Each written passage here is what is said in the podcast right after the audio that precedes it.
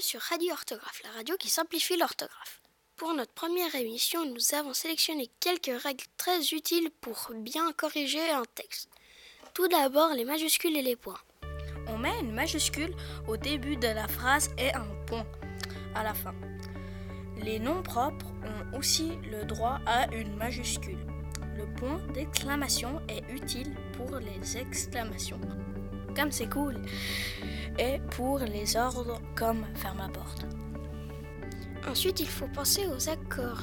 Il y a deux grandes familles d'accords, l'accord du sujet et du verbe et l'accord dans le groupe nominal. L'accord du verbe est avec son sujet. Pour accorder un verbe, il faut trouver son sujet en se posant la question qui. Attention, la terminaison ENT est utilisée pour le pronom il au pluriel et elle au pluriel. Laissons la terminaison S pour les pronoms tu. L'accord dans le groupe nominal.